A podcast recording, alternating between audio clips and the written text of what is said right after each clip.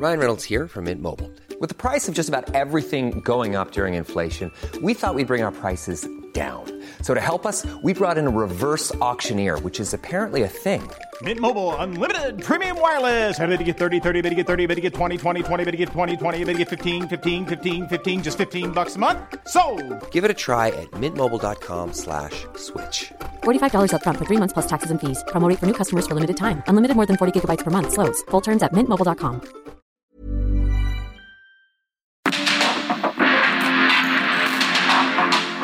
el mundo actual no se entendería sin la economía, las finanzas y los negocios. Acompaña a Mario Maldonado, el columnista de negocios más joven y objetivo del periodismo financiero en su programa. Bitácora de negocios. Heraldo Televisión, ahora también por Sky HD. Toda la programación de Heraldo Televisión a través del canal 161 de Sky HD. Noticias, deportes, entretenimiento, gastronomía y mucho más. Heraldo Televisión en todo el país, ahora también por Sky HD.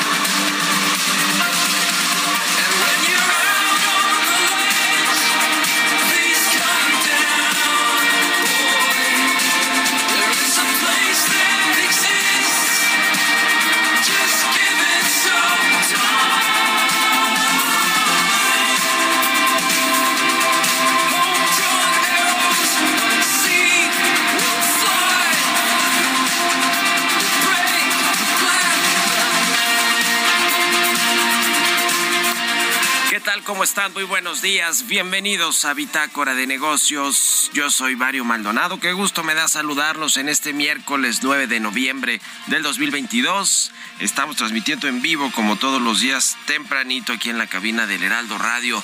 Gracias por conectarse con nosotros en punto de las 6 de la mañana que abrimos la barra informativa de esta estación a quienes nos escuchan por la 98.5 de FM en el Valle de México y en la capital del país. Un saludo a quienes nos escuchan en Guadalajara, en Monterrey, en Oaxaca, en Tampico, en Tuxtla Gutiérrez, en Chilpancingo, en el resto de la República Mexicana, en el sur de los Estados Unidos. También nos escuchamos allá en Brownsville, en McAllen.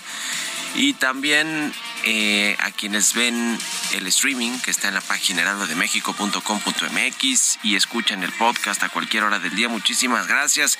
Y comenzamos este miércoles, mitad de semana, con un poquito de música antes de entrarle a la información, como todos los días, para ponernos de buenas, arrancar de buena manera nuestros días, las mañanas. Estamos escuchando a los Killers.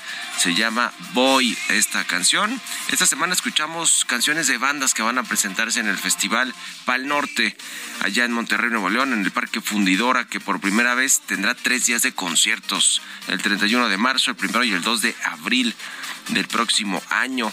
Esta canción de The Killers es la más reciente de esta banda de rock estadounidense que se formó en el 2001.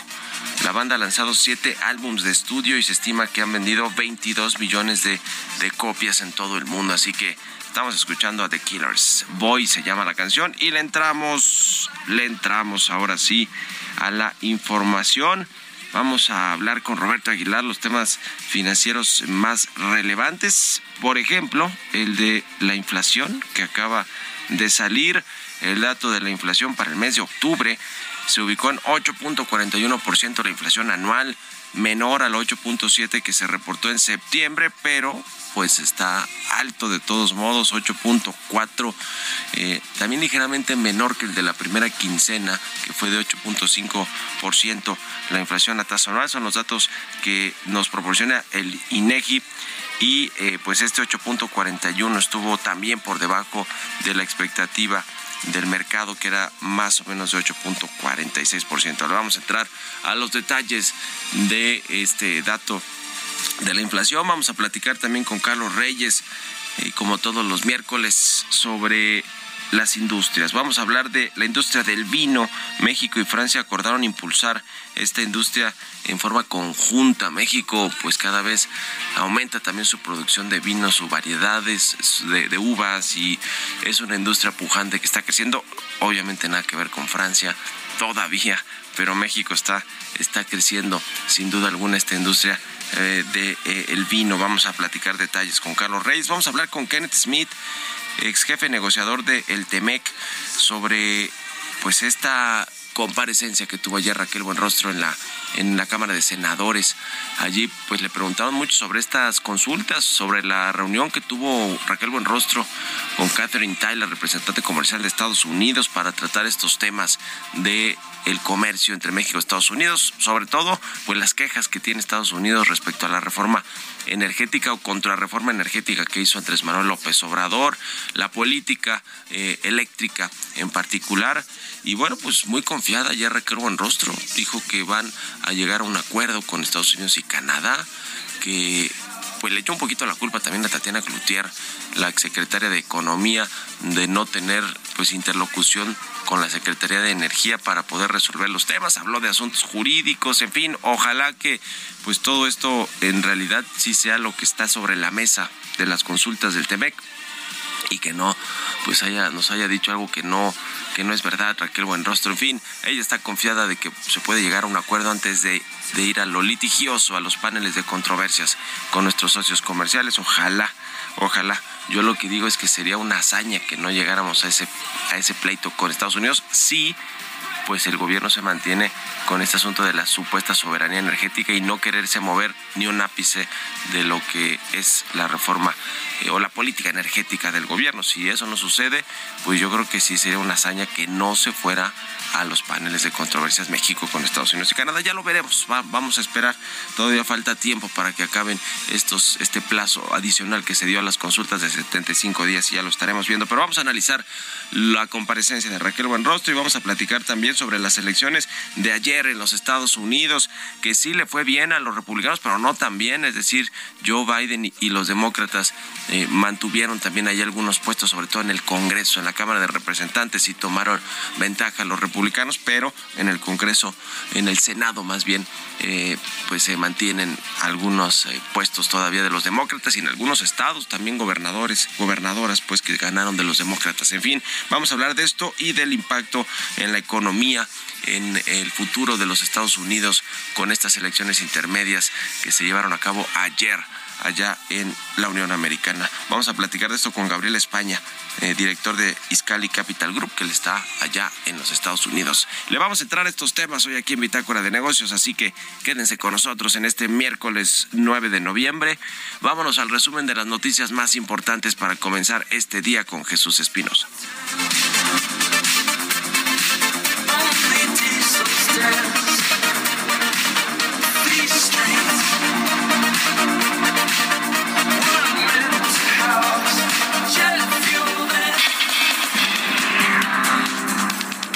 Durante su comparecencia de este martes en el Senado de la República, la secretaria de Economía Raquel Buenrostro señaló que hay 10 controversias en diversos temas como el energético, ambiental y laboral en el TEMEC. Sobre las consultas, dijo se están realizando diversas acciones para lograr acuerdos y subrayó que a México no le interesa la confrontación con Estados Unidos ni Canadá. México y Estados Unidos son dos grandes economías que se complementan y benefician mutuamente. La negociación y los acuerdos comerciales que favorezcan a ambos países son una necesidad y un imperativo. A México no le interesa en lo absoluto la confrontación. Es el diálogo, la negociación y el derecho lo que dirimirá cualquier diferendo comercial que exista entre ambas naciones. Y en este último punto también está incluido en los mismos términos la relación que tenemos con Canadá. La secretaria de Economía aseguró que actualmente hay 400 empresas que quieren relocalizarse de Asia a México.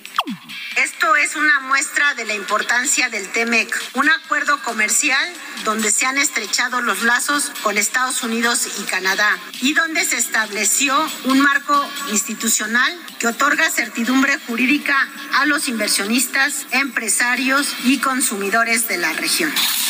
En cuanto al paquete contra la inflación y la carestía, la secretaria de Bonrostro indicó que sostiene reuniones con actores de los sectores social y privado, dando seguimiento puntual al tema. A partir de la confianza y la buena voluntad de los empresarios, permitirá contrarrestar el aumento de los precios de los 24 productos de la canasta básica. En este sentido, este acuerdo no es obligatorio ni una imposición, sino un acto de cooperación por parte de los empresarios con el Ejecutivo en beneficio del pueblo de México.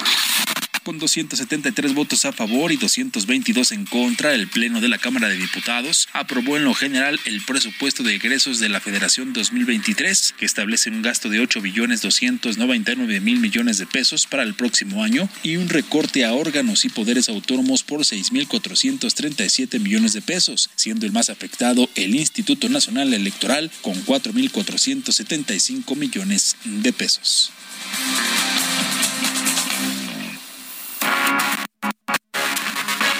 Editorial.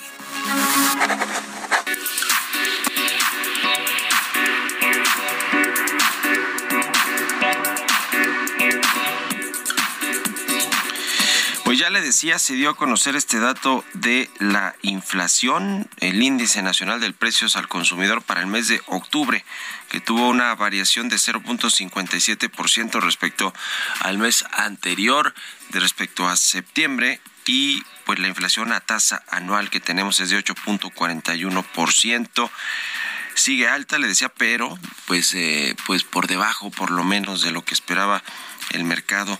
Siguen pues presionando algunos productos de alimentos. Ahora que escuchábamos a Raquel Buenroso decir que este índice eh, o este PASIC, más bien este programa para intentar contener la carestía, la inflación, que así le pusieron en el gobierno, eh, pues eh, está no está funcionando del todo bien, aunque a lo mejor si no si no existiera este esfuerzo entre empresarios y gobierno, pues quizás estaríamos sí hablando de inflaciones más elevadas, quizá pegadas más bien al doble dígito, al 10% o al 9, 9 y tantos por ciento. En fin, sí ha funcionado junto con el tema de los subsidios a las gasolinas, aunque se han ido retirando parte de esos estímulos, esos subsidios a las gasolinas, sobre todo a, las, a la premium y al diésel, eh, más o menos ahí la magna, que es la que más se consume, se mantiene con este subsidio, pero pues el gobierno, para el gobierno y para las finanzas públicas representa un pues un esfuerzo y un reto seguir subsidiando el tema de los combustibles. Eh, y bueno pues la inflación sigue sigue alta ya decía Raquel Buenrostro que este esfuerzo con los empresarios es es eh, un esfuerzo que se está haciendo en conjunto, sí, pero no es una imposición para todos los empresarios, porque además, pues tienen más oportunidad de, importar eh, productos, granos, alimentos para distribuirlos en México, pues prácticamente sin que pasen revisiones, ¿no? Revisiones del Senacica, de la COFEPRIS, los organismos sanitarios encargados, pues de que de que entre, de, revisar que entre todo los alimentos, los, los productos básicos, los granos, etcétera, pues eh, que no que no tengan daños, ¿no? Es decir, que no generen daños o problemas en la salud de la población mexicana, que vengan este completamente bien como deben de venir, pero bueno, pues ahora son los propios importadores los que tienen que hacer esas revisiones. Ya veremos también ahí qué sucede si de, de, pronto no no hay estos problemas para la salud. Ya dijo el presidente del observador que quienes tienen que ser responsable de la revisión y de y de si si pues genera un daño a la salud, pues son los productores, bueno, los importadores, más bien los comercializadores, en fin, es todo un asunto, pero pues la inflación la inflación en México sigue alta. Vamos a cerrar seguramente con un 8.5 por ahí de inflación anual y lo que es imposible es que regrese al 3.2% el próximo año como, como lo plantea la Secretaría de Hacienda. Ya lo veremos, pero por lo pronto, pues buenas noticias, digamos, poquito, en chiquitas, porque sí se redujo el pronóstico de la inflación. 8.4, pero sigue estando bastante alta. ¿Ustedes qué opinan? Escríbanme en Twitter, arroba Mario Mal, y en la cuenta arroba Heraldo de México. Economía y mercados. Roberto Aguilar ya está con nosotros. Mi querido Robert, buenos días. ¿Qué tal, Mario? Me da mucho gusto saludarte a ti y a todos nuestros amigos de Bitácora de Negocios. Pues te platico que los mercados erráticos ante los primeros resultados de las reñidas elecciones en Estados Unidos parecía que era más fácil ya los resultados previsibles, pero al final se han puesto mucho más reñidas y no se han definido del, del todo justamente los resultados de los comicios. También te comento que los precios al productor en China bajan por vez primera desde diciembre del 2020, esto con datos de octubre, y la inflación al consumidor se modera después de 29 meses de alza. Interesante lo que está sucediendo y bueno, pues al final del día Ahora, ahora lo que se esperan son datos en Estados Unidos que también tienen que ver con el tema de la inflación. También te comento que los mercados emergentes registraron en el décimo mes del año su segundo mayor mes de entradas de carteras este año aunque China sufrió otra tanda de salidas al replantearse los inversionistas su exposición al país, según lo dijo el Instituto de Finanzas Internacionales. En general, Mario, los inversionistas extranjeros pues sumaron cerca de 9.200 millones de dólares a las carteras de los mercados emergentes el mes pasado. Y la renta fija, solo la renta fija trajo Mario 7.600 millones de, de dólares, que es la mayor entrada mensual en lo que va del año. Y si queremos también ver alguna correlación con la fortaleza del tipo de cambio, pues aquí está este diferencial de tasas, también es atractivo para la llegada de más inversión y esto pues ayuda justamente a mantener fuerte el tipo de cambio. Otro dato interesante, Mario, es que la Administración de Información Energética de Estados Unidos recortó su previsión de crecimiento de la producción de crudo para el próximo año en 21%. Y esto justamente después de que las empresas productoras advirtieron de los efectos de una alta y persistente inflación y las limitaciones en la cadena de suministro. Sin embargo, Mario, aún así con este recorte, la producción de petróleo en Estados Unidos el próximo año va a superar el récord de producción que fueron 12.2 billones, perdóname, 12.2 millones de barriles por día registrado en el año 2019, sí, antes de la pandemia. Y bueno, fíjate que es interesante porque esta disminución de las expectativas se da justo cuando el presidente Biden pues está invitando a las empresas a que produzcan más para que esa mayor oferta baje el precio de los energéticos, que como tú sabes es el dolor de cabeza en términos inflacionarios justamente en Estados Unidos. Y otra de las situaciones que también es preocupante, Mario, en términos cor- corporativos fue el anuncio que hizo ayer Walt Disney, pues que dijo que su principal servicio de streaming, que es Disney Plus, pues ganó más suscriptores de lo que esperaba el mercado, pero los costos de inversión arrastraron las ganancias trimestrales por debajo de los objetivos que esperaba el mercado. Y es que justamente las acciones ah, después tuvieron una reacción, cayeron más de 9% después del cierre del mercado. Y bueno, los inversionistas ahora están centrando justamente en las ganancias en lugar de la cifra de suscriptores. Y esto tiene que ver también con mayores inversiones, algo Mario que podría afectar a todas las plataformas de streaming por la competencia, el encarecimiento de costos, inviertes más, si no subes los precios o si no haces un incremento sustancial de tu base de clientes, pues ahí vas a tener sendos problemas. El tipo de cambio, Mario, cotizó, todavía sigue debajo de los 20 pesos, cotizando en 19.54 y la frase, la frase del día de hoy, si invertir es entretenido, si te estás divirtiendo, probablemente no estés ganando dinero. Las buenas inversiones son aburridas, esto lo dijo en su momento George Soros. ¿Tú qué opinas, Mario? ¿Es aburrido invertir? Gracias, Mario, muy buenos días. Gracias, yo creo que no, que es divertido, sobre todo si ganas, ¿no? Hay que por eso, pues, saber invertir y tener estrategia. Gracias a Roberto Aguilar, 6 con 21. Vamos a otra cosa. Industria y economía. Y ya está Carlos Reyes, analista económico, conductor como todos los miércoles. Mi querido Carlos, buenos días. Estimado Mario Maldonado, muy buenos días. Buenos días al auditorio de Bitácora de Negocios. Oye, Mario, fíjate que esta misma semana se dio a conocer que los gobiernos de México y Francia acordaron delinear una agenda conjunta para regular, potenciar y traer mejores prácticas agrícolas en la producción vinícola, es decir, en la producción de vinos. Esto se dio en el cuadragésimo tercer Congreso Mundial de la Viña y el Vino que se celebró allá en Ensenada, Baja California, por cierto, una de las regiones vinícolas más importantes. Y precisamente por ello, Mario Auditorio, vamos a referirnos a esta industria representativa de México, tanto en tradición como en economía. Este sector vitivinícola produce casi 36 millones de litros de vino al año y ocupa alrededor de 73 mil toneladas de uva industrial, lo que refleja su importancia precisamente en las cadenas de valor. Baja California, como lo decía, concentra el 70% de las de los vinos que existen en México y el 75% de la producción a nivel nacional con alrededor de 260 productores de vid. 4.270 hectáreas planteadas, bueno, con esto se convierte en el estado líder indiscutible en la cultura del vino mexicano. No obstante, bueno, México cuenta con 15 estados productores de vino con un total de 6.448 hectáreas de superficies plantadas. Fíjate que cinco, cinco de cada diez botellas que se venden aquí en nuestro país, cinco son producción nacional, también lo que habla de la importancia de la industria mexicana. En todos ellos, esta industria pues considera que se siembran más de 40 variedades, entre las que destacan el Aglianico, Barbera, el Cabernet Franc, el Cabernet Sauvignon, el Carignan y el Carmenere, que son, bueno, que algunos de los más representativos de los que se siembran en nuestro país. El clima que presentan algunas regiones de México, pues es ideal para la vid, la cual requiere de características climatológicas muy marcadas.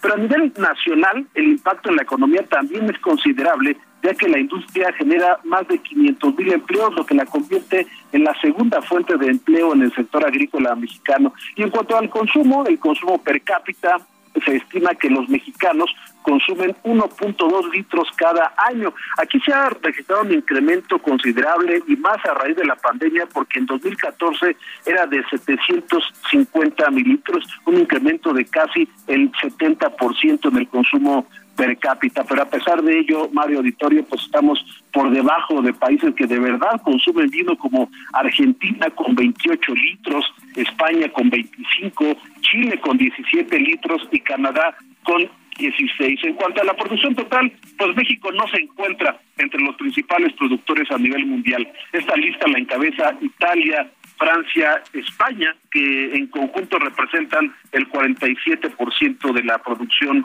a nivel mundial de vino. Esto de acuerdo con los datos registrados hasta el 2021. Aunado a lo anterior, Mario Auditorio, tomar vino también, eh, todo- sobre todo vino tinto, es eh, y tomarlo obviamente con moderación, puede tener ciertos beneficios como mejorar la salud cardíaca, intestinal y cerebral. Esto de acuerdo con informes médicos oficiales. Tomar vino pues es sano y bueno, ayuda a la salud y ayuda también a la economía, estimado Mario. Y es muy rico el vino, el vino tinto sobre todo que a mí me gusta. Gracias Carlos, un abrazo, buenos días. Mario, buenos días. C. Reyes Noticias en Twitter, síganlo. Nos vamos a la pausa, regresamos. En un momento continuamos con la información más relevante del mundo financiero en Bitácora de Negocios con Mario Maldonado. Regresamos.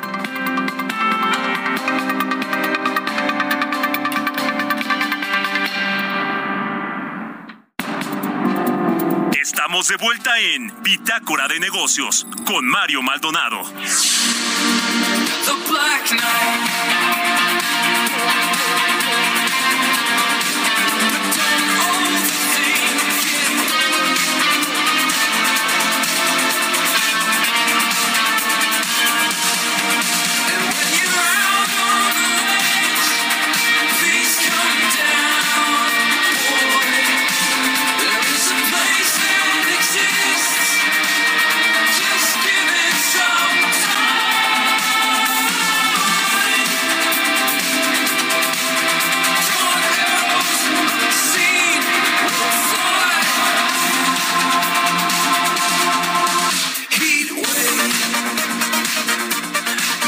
De regreso aquí en Bitácora de Negocios. Son las 6 de la mañana con 31 minutos, tiempo del centro de México.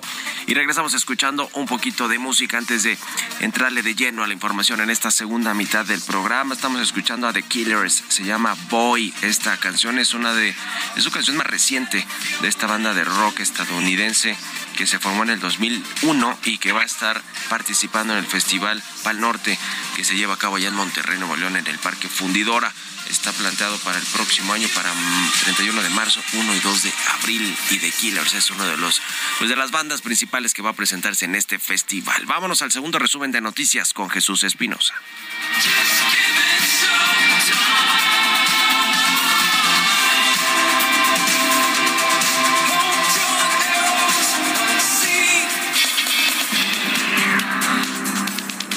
En su comparecencia ante Comisiones Unidas de Infraestructura y Energía de la Cámara de Diputados, el director general de la Comisión Federal de Electricidad, Manuel Bartlett, afirmó que quedó conjurada la desaparición del organismo. El rescate de la CFE que ordenó el presidente es ya una realidad. La CFE no perece, sino se fortalece. Para este año ya se han ejercido 78 mil millones de pesos, la cifra de inversión más alta en toda la historia de la CFE. Mientras que la secretaria de Economía Raquel Buenrostro, al comparecer en el Senado, refirió que por ahora la ley de la industria eléctrica no es incompatible con los tratados internacionales. Entre Even when we're on a budget, we still deserve nice things. Quince is a place to scoop up stunning high-end goods for 50 to 80% less than similar brands. They have buttery soft cashmere sweaters starting at $50, luxurious Italian leather bags, and so much more. Plus, Quince only works with factories that use safe, ethical, and responsible manufacturing. Get the high-end goods you'll love without the high price tag with Quince. Go to quince.com slash style for free shipping and 365-day returns. los que se encuentra el TEMEC y bajo el cual hay un periodo de consultas.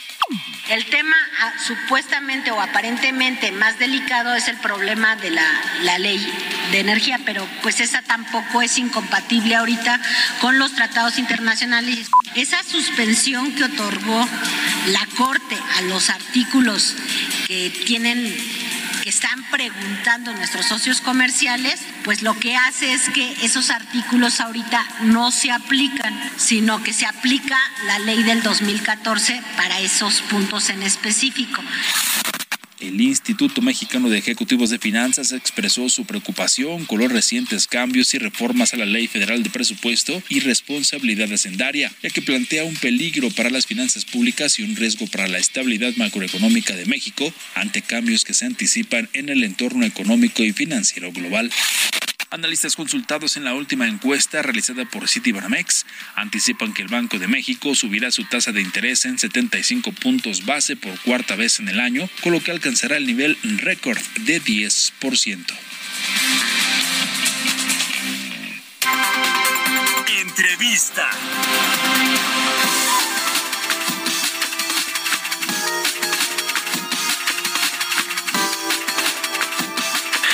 Y bueno, vamos a platicar, le decía con Kenneth Smith, él es ex jefe negociador del TEMEC, del Tratado entre México, Estados Unidos y Canadá, y experto en todos estos asuntos eh, internacionales. ¿Cómo estás, Kenneth? Buenos días. Muy buenos días, Mario. Qué gusto saludarte. Igualmente, muchas gracias como siempre por estos minutos para el Heraldo Radio. ¿Cómo viste ayer la comparecencia de Raquel Buenrostro y las referencias puntuales al tema comercial entre México y Estados Unidos, a las consultas, a esta pues interpretación de la aplicación de la ley del 2014 o la que estamos en el 2021, lo de la Corte? ¿Cómo, cómo viste todo el asunto? Pues mira, la secretaria Buenrostro ah, habló mucho en su sección de respuestas sobre el caso que se está presentando con Estados Unidos, las consultas en materia de energía.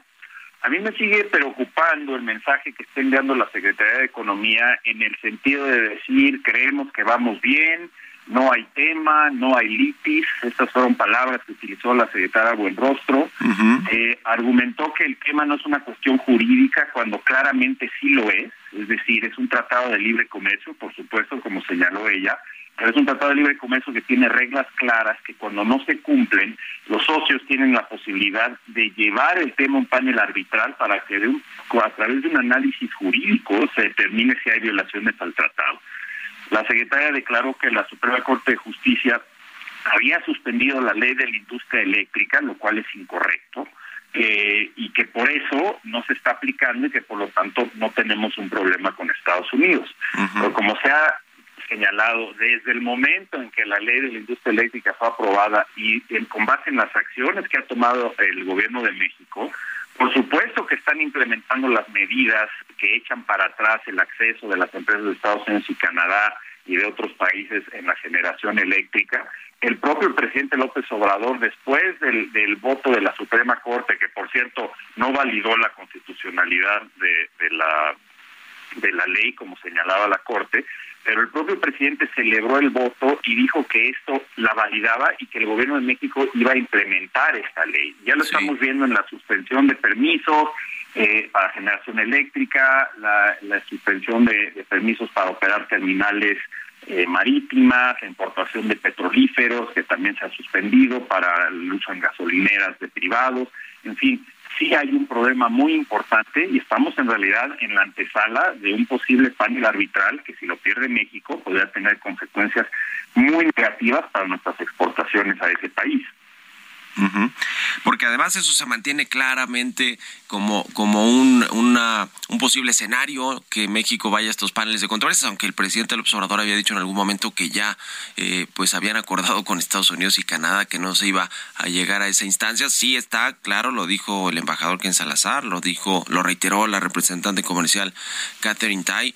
Y, bueno, pues ahora eh, estamos en esto. Yo escuché y creo que, que así lo percibimos, pues a Raquel Buenrostro confiada de que va a pues a zanjarse todas estas diferencias en las consultas, en estas negociaciones o discusión de las consultas y que no se llegará a ese escenario, pero también por el otro lado vi que pues eh, le echó un poco la culpa ya a Tatiana Cloutier con respecto a que no tenía toda la interlocución con la Secretaría de Energía y con todos los involucrados para poder resolver temas, habló de que se va a respetar la soberanía, lo cual pues en en el lenguaje de la- del Palacio Nacional o de la 4T, pues es que no se va a mover nada de la política energética. Es decir, se le ve confiada de que puede resolverse el tema, pero a su vez tampoco se ve que México tenga mucha disposición para ceder en cosas, ¿no? Sí, no, por supuesto. Y el problema que yo le veo es que esto no es una situación en donde Estados Unidos o Canadá van a estar satisfechos con lo que mencionó la secretaria, que es explicarles la ley, explicarles cómo funcionan los trámites para obtener permisos. No estamos hablando, digamos, de, preguntas sobre procedimientos internos de México por parte de Estados Unidos. Estamos hablando de un cuestionamiento directo que señala que se están violando los principios de no discriminación en contra de las empresas de Estados Unidos y Canadá que tienen derecho de participar en el sector energético en México. Entonces, no es con una simple explicación o la respuesta de un cuestionario, como mencionaba la secretaria ayer, que esto se va a solucionar. Y como bien señalaba, eh, en la primera reunión de la representante comercial de Estados Unidos con la secretaria Buenrostro, el mensaje fue muy fuerte. Eh, Estados Unidos demanda que se resuelva la controversia en materia de energía, que tampoco haya disrupción en el comercio de maíz, que se aprueben las autorizaciones pendientes de productos de la biotecnología agrícola, porque de lo contrario, además del caso de energía, podríamos tener un caso en materia agrícola y esto pues sí que genera una especie de tormenta perfecta que puede de verdad afectar a nuestro sector exportador y por supuesto al empleo rural y al empleo en la manufactura en sectores que pagan eh, más de 40% de salarios arriba de los salarios en sectores que no exportan. Es decir, sería un golpe importante a nuestra economía. Eh, Es, es eh, pues un asunto que todavía le, falta tiempo, ¿verdad? Se ampliaron 75 días eh, el, pla- el plazo para que se diriman estos asuntos o porque se termine de revisar a fondo si se puede llegar a un acuerdo antes de, de los paneles de controversias. Eh, ¿Esto más o menos cuánto sería? ¿Cómo está el, tiempo en el que se debe resolver? Porque además yo lo que escuché ayer de Raquel Bonostro es que dijo que Estados Unidos y Canadá también están en la disposición de que esto se haga rápido, pues, o sea, que puedan, si es que se llegan a un acuerdo, pues pueda hacerse rápido. No me imagino que se esperen estos 75 días naturales o hábiles para que se completen las, las negociaciones de las consultas, ¿no? ¿Para, para cuándo está, cómo están los tiempos, Kenneth? Mira, básicamente el primer, el periodo de consultas que establece el TEMEC se venció eh, el 3 de octubre, fueron los 75 días. A partir de entonces Estados Unidos tiene la posibilidad en cualquier momento de solicitar el panel. Es decir, lo podría haber hecho el 4 de octubre, lo puede hacer el día de mañana, lo podría hacer en febrero. O sea, no hay un límite en este momento de cuándo puede solicitar el panel Estados Unidos.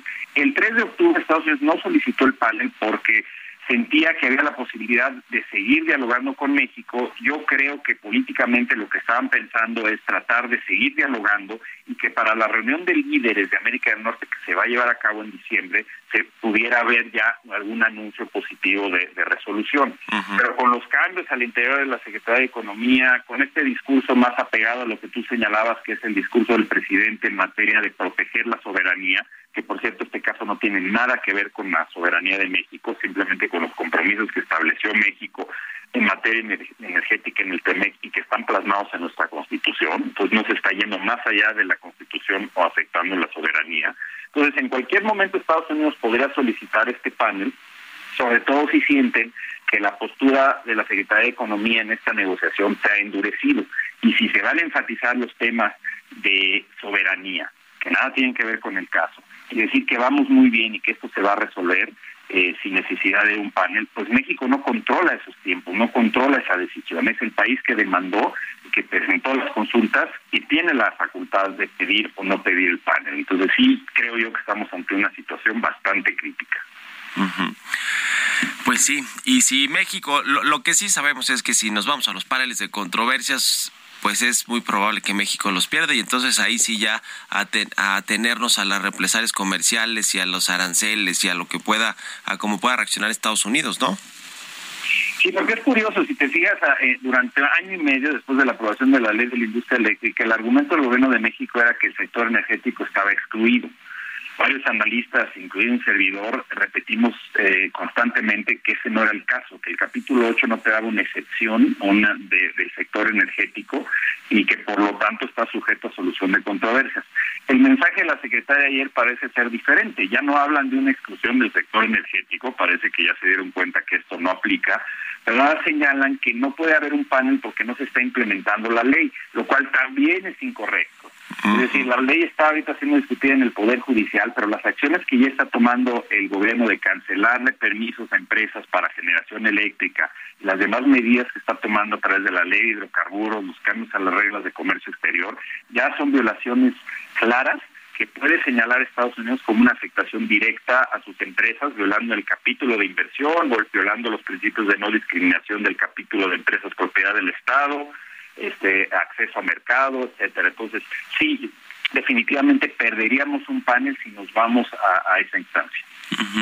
Y finalmente, Kenneth, lo que sucedió ayer en Estados Unidos, previsible más o menos allí en la Cámara de Representantes y en el en el Senado, eh, ¿va a modificar algo la postura? Supongo que también está en Estados Unidos estaban esperando a que pasara este timing político de sus elecciones intermedias también para pues para poner una postura más más dura o menos dura. ¿Cómo viste que qué cambia pues o crees que cambia algo en el corto corto plazo, por lo menos en lo que atañe a las estas eh, a estas consultas del Temec? Mira, fue un, fue un tema interesante, digamos, de manera general, primero yo te diría que eh, no se dio la ola republicana que se esperaba, de una pérdida enorme de escaños para el Partido Demócrata, es decir, el presidente Biden va a perder menos escaños que lo que perdió el presidente Obama en sus elecciones intermedias.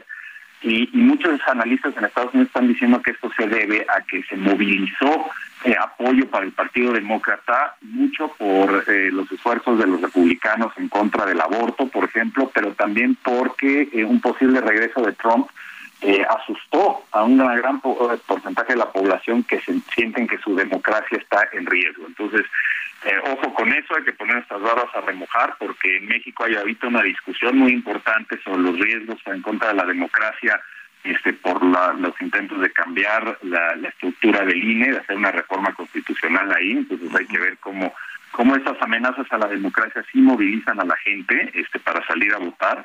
Y dos, en materia energética específica, si los republicanos alcanzan, a pesar de no ganar tanto como esperaban, si alcanzan la mayoría en la Cámara de Representantes y en el Senado, es posible, uno, que le impidan al presidente Biden aprobar eh, legislación importante de aquí al 2024, lo cual va a afectar la posibilidad de que los demócratas ganen en, en el 2024, eso es importante, pero sobre todo va a haber presión por parte de los republicanos para tener una postura más dura hacia México en materia comercial.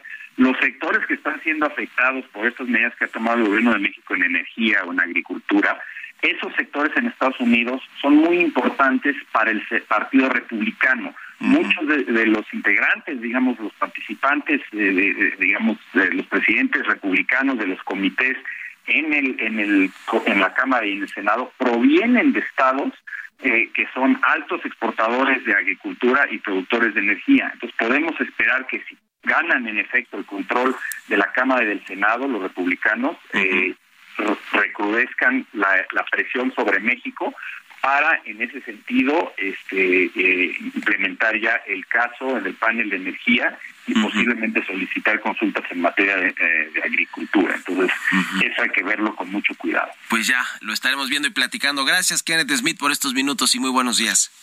Muchísimas gracias, Maggie. Un abrazo, que estés muy bien. 6 con 46, vamos a otra cosa. Historias empresariales. Pues ayer que hablaba Raquel Buenroso de inversión en México, se anunció que la empresa de taxis por aplicación Bit va a dejar de operar en México y otros países de Latinoamérica. Nos platica Giovanna Torres. Bit es una empresa dedicada al desarrollo de aplicaciones móviles para facilitar la interconexión de usuarios que buscan movilizarse dentro de las ciudades. Su oficina central se encuentra ubicada en Atenas, Grecia, donde adquirió gran popularidad en poco tiempo. Actualmente, cerca del 90% de la actividad de la empresa se realiza en países de América del Sur, donde la aplicación cuenta con más de 150 mil usuarios conductores registrados.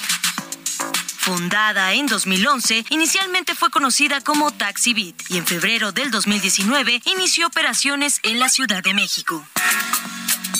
Desafortunadamente, este martes la compañía anunció el cierre de sus operaciones en América Latina, tras más de 10 años presente en al menos cinco países de la región, México, Colombia, Perú, Chile y Argentina. Dejó de operar desde el primer minuto de este miércoles 9 de noviembre, por lo que ya no será posible pedir un viaje por la app. No obstante, la cuenta de sus usuarios seguirán activas hasta el 7 de diciembre y posteriormente la aplicación ya no estará disponible en el país. Su salida del mercado se debió a una decisión estratégica por parte de los inversionistas, quienes operaron por concentrarse en sus principales mercados europeos y dejar de invertir en América Latina. Para Bitácora de Negocios, Giovanna Torres.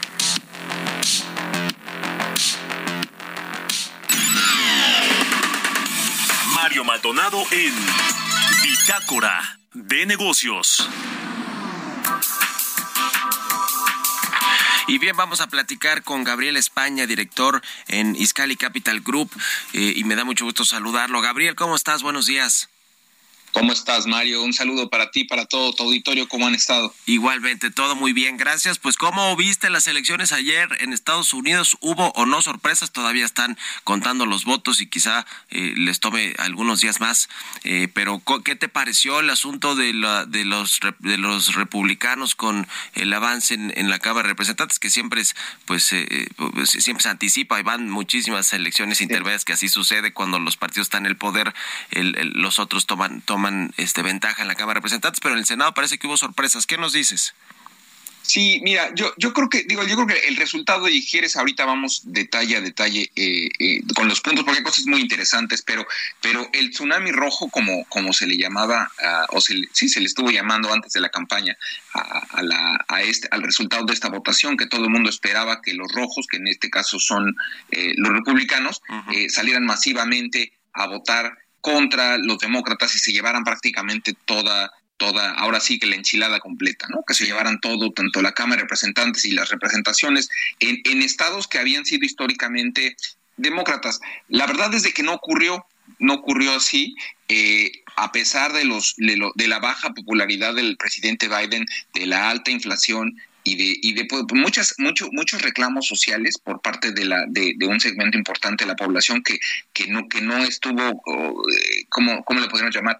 Aun cuando hubo muchos programas económicos y de apoyo durante el COVID, hay gente que esperaba que, hubiera, que hubieran tenido más todavía, eh, más apoyos y que la recuperación fuera más franca y más rápida, pues la situación para, para Biden estaba complicada. Sin embargo, no, no pasó lo que, no pasó lo que muchos estaban vaticinando. Eh, yo creo que hay, hay, hay algunos temas, hay algunos colores que se pueden ir, se pueden ir analizando. El estado de Florida, que, que sin duda es un estado que había sido considerado bisagra, que se movía entre, entre, entre republicano y demócrata durante las últimas elecciones y que hoy eh, eh, plenamente eh, se define como un estado republicano de derecha, ¿no? Que es un estado donde, donde Ron DeSantis eh, se es reelecto y quien es ha sido y fue pues, fue muy fue operador político de Donald Trump cuando Donald Trump estuvo en la Casa Blanca. De hecho, la lectura que, que da lo que está ocurriendo ahorita en, en, en, en- las discusiones de alto nivel dentro del Partido Republicano es precisamente, pues ahora van a tener un problema bien grande porque porque pues van a seguramente y está en los próximos días ya lo anunció así Donald Trump eh, va a anunciar si si se va a, a postular a- como candidato eh, republicano y al mismo tiempo seguramente Ron DeSantis, quien tiene ya una base de republicanos muy fuerte eh, en Florida y también fuera de Florida, eh, puedan entonces ponerle tensión a la, a la, a la candidatura eh, presidencial. Eh, e- es interesante esto para el 2024, es interesante esto porque pueden ocurrir muchas fórmulas. Eh, la, candidatura eh, de Donald Trump, de- del, del grupo trompista dentro del Partido Demócrata, es muy fuerte y pudiera ser o que hubiera tuviera dos contendientes con Ron DeSantis y con Donald Trump o que se presentara una fórmula de, de Donald Trump eh, presidente, Ron DeSantis vicepresidente, muchas cosas pueden suceder. Eh, sin embargo, digo, hay, ha habido, ha- hubo, hubo, hasta ahorita se siguen proyectando eh, victorias demócratas importantes, particularmente en, el, en Pensilvania, que tenía, que también había sido un o ha sido un estado bisagra, eh, el, el, el, el demócrata John eh, Federman, quien se lanzó a la candidatura para, para el Senado, la ganó. Ha habido algunas, a- algunos, algunos datos importantes respecto de la primer eh, mujer eh, abiertamente lesbiana el- elegida, elegida gobernadora en Massachusetts y el primer congresista eh, le llaman de la generación Z, eh, Maxwell Frost, de origen cubano, que va a estar representando la Florida. Eh, Yo creo que si- sin duda lo que estamos viendo ahorita es que el- la moneda sigue estando en el aire en, en algunos estados. El- en la parte del Senado, la, la verdad es que hay un equilibrio eh, sorprendente. En la parte de la Cámara Baja, eh, seguramente va a haber va a haber una como bien mencionabas al inicio va a haber una un, va a haber un tomar va a tomar control la parte de los republicanos los demócratas la van a perder eso es era, era era de esperarse. Sin embargo yo diría en el contexto de las de las elecciones intermedias presidenciales de los eh, de, pues diría de los últimos 100 años en Estados Unidos el, eh, el- esto esto es esto es algo que era era de esperarse. La verdad es de que no no no es sorprendente. El resultado no es más es mejor es mejor de lo de lo que se esperaba. Se esperaba un golpe mucho más fuerte. Y, y, alguien alguien hacía mención por ahí que, que, que le fue tan bien como le pudo haber ido a, a- a Bush cuando después de septiembre 11 pues sí, el, sí. el Senado de alguna manera el, el- el- los diputados mantuvieron equilibrio y, y no no fue no hubo tantos raspones en el en el proceso creo que al final de cuentas eh, una una una no puedo decir que es una victoria para Biden, pero, pero digamos que... Fue un no- resultado no razonable para Joe Biden, ¿no? Eh, Oye, exacto. Gabriel, este, fíjate que ya nos va a agarrar la guillotina, pero retomamos la comunicación para entrar al tema económico, dependiendo también cómo reaccionan los, los mercados hoy, que no creo que haya una gran reacción, pero más bien lo que viene en, de aquí hasta el 24, el tema económico, el 24 que también son elecciones presidenciales. Te agradezco mucho y te mando un abrazo, Gabriel España. Muchas Fuerte- gracias. Fuerte, fuerte abrazo, cuídate. Que estés muy bien. Es Gabriel España, director en Iscali Capital Group. Bueno, se nos acabó el programa. Gracias por habernos escuchado. Este miércoles se quedan aquí en el Heraldo Radio con Sergio Lupita. Nosotros nos vamos a la televisión, al canal 8 de la televisión abierta. Y nos escuchamos aquí mañana tempranito a las 6. Muy buenos días. Esto fue Bitácora de Negocios con Mario Maldonado.